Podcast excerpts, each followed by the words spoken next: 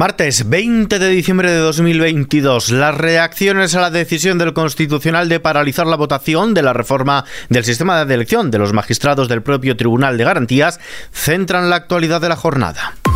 ISFM Noticias con Ismael Arranz. ¿Qué tal? El Senado culmina este jueves la polémica reforma del delito de sedición y malversación sin incluir la modificación de las leyes del Poder Judicial y del Constitucional, suspendida por el propio tribunal, y sin saber si la exclusión de ambas disposiciones obliga a remitir la norma al Congreso para su aprobación definitiva. El presidente del Gobierno, Pedro Sánchez, ha señalado que el Gobierno acata la decisión que adoptaba ayer el Tribunal Constitucional de paralizar la votación en el Senado de la reforma para elegir a sus magistrados, pero ha anunciado que su Ejecutivo adoptará cuantas medidas sean precisas para poner fin al bloqueo del Consejo General del Poder Judicial y del Tribunal Constitucional y para que la voluntad popular sea respetada. España es una de las grandes democracias europeas y nuestro sistema democrático dispone de mecanismos para superar una situación de esta naturaleza.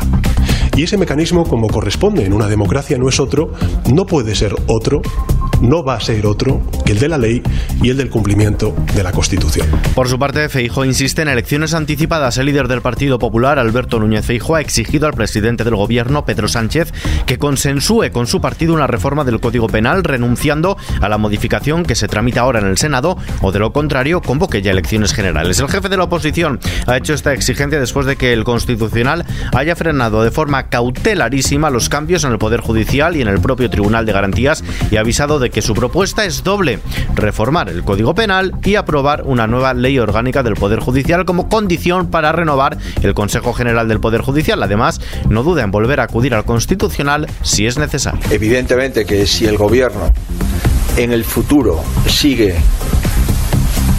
legislando contra los derechos de los diputados y de las cámaras o sigue legislando contra la Constitución, es evidente que nosotros seguiremos utilizando todas nuestras vías, lo he dicho.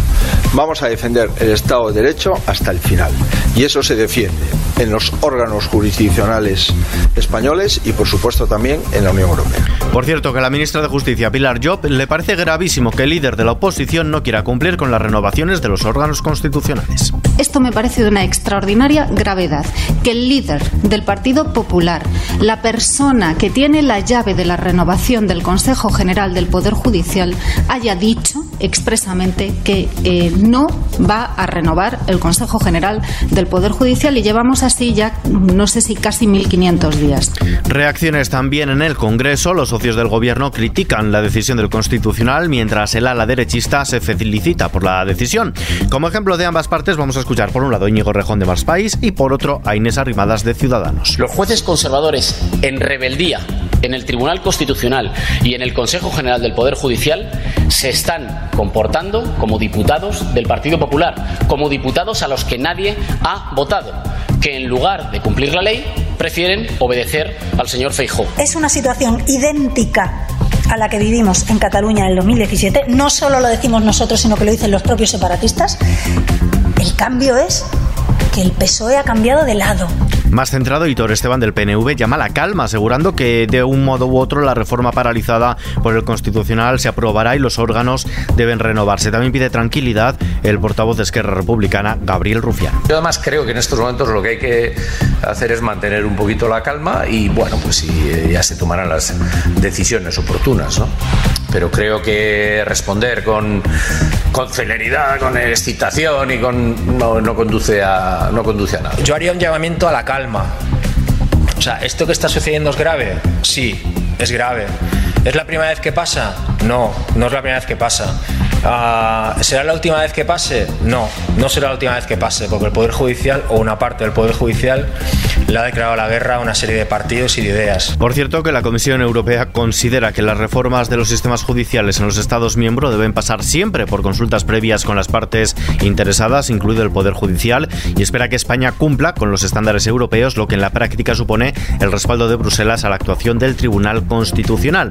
Mientras tanto, en el Consejo General del Poder Judicial, los vocales vocales del ala progresista han incluido a su candidato, el magistrado del Tribunal Supremo, José Manuel Vandrés, en el orden del día del pleno extraordinario que tiene lugar esta tarde para elegir a los dos magistrados que le corresponden designar a este órgano de gobierno de los jueces para conformar el Tribunal Constitucional. Hasta ahora, en el orden del día solo constaban como candidatos los magistrados del Supremo, César Tolosa y Pablos Lucas, ambos propuestos por el bloque conservador.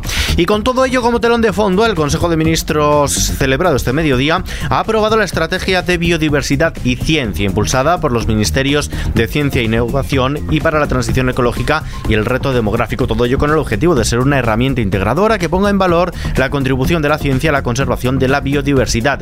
Diana Morant, ministra de Ciencia, ha defendido también la andadura de la ley precisamente de ciencia tras haber aprobado el plan de transferencia y colaboración. Otro eje clave de la ley era la financiación, una financiación que hemos blindado por ley y que hemos comprometido para que nuestro país tenga una financiación en ciencia estable y creciente.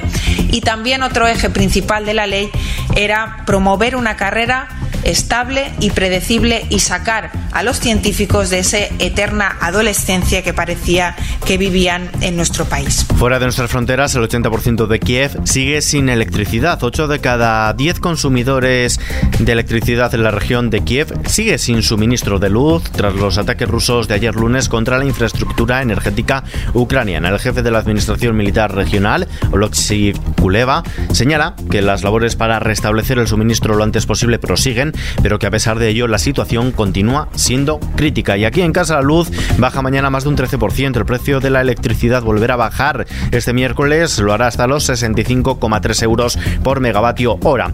Es su precio más barato en lo que va de mes, según los resultados de la subasta celebrada en el mercado mayorista de la electricidad. El precio de mañana también será el más bajo en más de un mes, en concreto desde el 19 de noviembre, cuando la electricidad se pagó a 57,39 euros el megavatio. Y si no existiera el llamado mecanismo ibérico que limita el precio del gas natural destinado a la generación eléctrica. El precio mayorista para mañana sería de 156,94 euros el megavatio hora. La portavoz del gobierno, Isabel Rodríguez, eh, se ha hecho eco de esa extensión del llamado mecanismo ibérico a toda la Unión Europea. Apostando por esa solución, la solución ibérica, que ahora es la solución para el conjunto de la Unión Europea, y el atender las necesidades de las familias, de las empresas, de los autónomos con ese tope al gas que durante tanto tiempo ha estado defendiendo el presidente del gobierno. En lo económico, el Banco de España ha rebajado una décima su previsión de crecimiento para 2023 al 1,3% por la elevada incertidumbre, el endurecimiento de las condiciones financieras y una inflación todavía alta, aunque ha reducido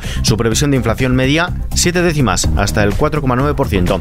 Para 2022, la entidad ha elevado una décima el crecimiento del PIB hasta el 4,6% por una evolución mejor a la esperada en el segundo semestre del año. Con estas previsiones, el Banco de España proyecta que el nivel del Producto Interior Bruto previo a la pandemia no se alcanzará hasta finales de 2023 o incluso comienzos de 2024. La bolsa española, por su parte, ha subido este martes el 0,59%. Todo ello gracias al avance del sector bancario de Wall Street, pero se le resisten esos 8.200 puntos perdidos el pasado viernes. El IBEX 35 echa el cierre en los 8.185 enteros, lo que reduce las pérdidas acumuladas en el año hasta el 6,07%. Los cinco bancos del IBEX copan los primeros puestos del índice y Unicaja, que se incorpora al selectivo la próxima semana, ha sido la más alcista del mercado continuo. El euro se cambia por prácticamente un dólar con seis centavos. Y más datos, la incesante lluvia eleva la reserva hídrica un 6,3% esta semana. Las abundantes y persistentes lluvias registradas en los últimos días en amplias zonas de la península han provocado un espectacular aumento de 6,3%, 3.531 hectómetros cúbicos en la reserva hídrica nacional, que se encuentra este martes al 42% de su capacidad total, según los datos facilitados por el Ministerio para la Transición Ecológica. Y vistazo ahora a la previsión del tiempo. Meteorología prevé para mañana miércoles una subida de las temperaturas máximas en los litorales mediterráneos, Valle del Ebro y en el Cantábrico Oriental, así como algún chubasco localmente fuerte al oeste de la comunidad gallega. Cielos nubosos o cubiertos con precipitaciones débiles en general en Galicia, así como al oeste de Asturias y de Castilla y León, que al final de la jornada se intensificarán por el oeste gallego sin descartar algún chubasco intenso. Poco nubos en el extremo este peninsular y en ambos archipiélagos, en el resto del territorio cielos nubosos o con intervalos de nubes bajas que en general irán levantando al lo largo del día. Y terminamos.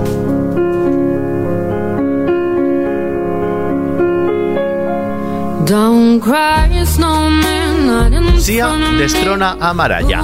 Snowman de Sia es la canción navideña más escuchada en este 2022 en Spotify España, por encima incluso de la reina mundial de los villancicos desde hace años, Mariah Carey, con su All I Want for Christmas Is You, que tiene que conformarse con la segunda plaza, de acuerdo con este ranking. El podio lo completa Last Christmas de One.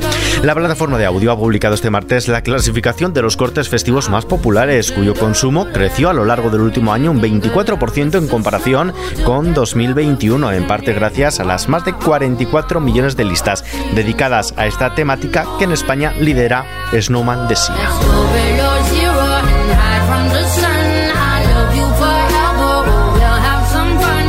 Con esta noticia que está ampliada en nuestra web xfm.es nos despedimos por hoy. La información continúa actualizada en los boletines de XFM y contextualizada con los audios del día aquí en nuestro podcast XFM Noticias. Gustavo Luna en la realización. Un saludo de Ismael Arranz. Hasta mañana.